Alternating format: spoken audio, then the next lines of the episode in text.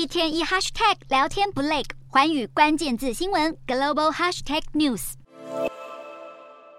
日元又要走回二零二二年贬不停的老路了吗？日元汇率在一月份最后一个星期还有一百二十八日元兑一美元的水平，但却在二月六日贬到了一百三十二点四日元，来到将近一个月最便宜的水准。会在短时间内这样戏剧化的重贬，除了受到美国联准会可能会继续升息的影响外，日本央行下任总裁人选呼之欲出的消息也左右着贬值的趋势。最有可能成为下任日本央行总裁的人选是现任央行副总裁的雨宫正佳。目前传出日本政府已经在征询他的的意愿。一般认为，如果雨宫出任总裁，可能会延续日银既有的超宽松货币政策，这对债券来说是利多消息。但日元则是会遭到压制。有分析师指出，雨宫行事很有弹性，总是如实的执行政府的规划。不过，最终央行总裁会由谁出任？目前下定论还是太早。除了雨宫之外，同样也当过央行副总裁的中村宏呼声也很高，而立场偏鹰派的山口广秀则是备受关注。因为如果山口出任总裁，等于宣示着岸田政权要正式与安倍经济学诀别。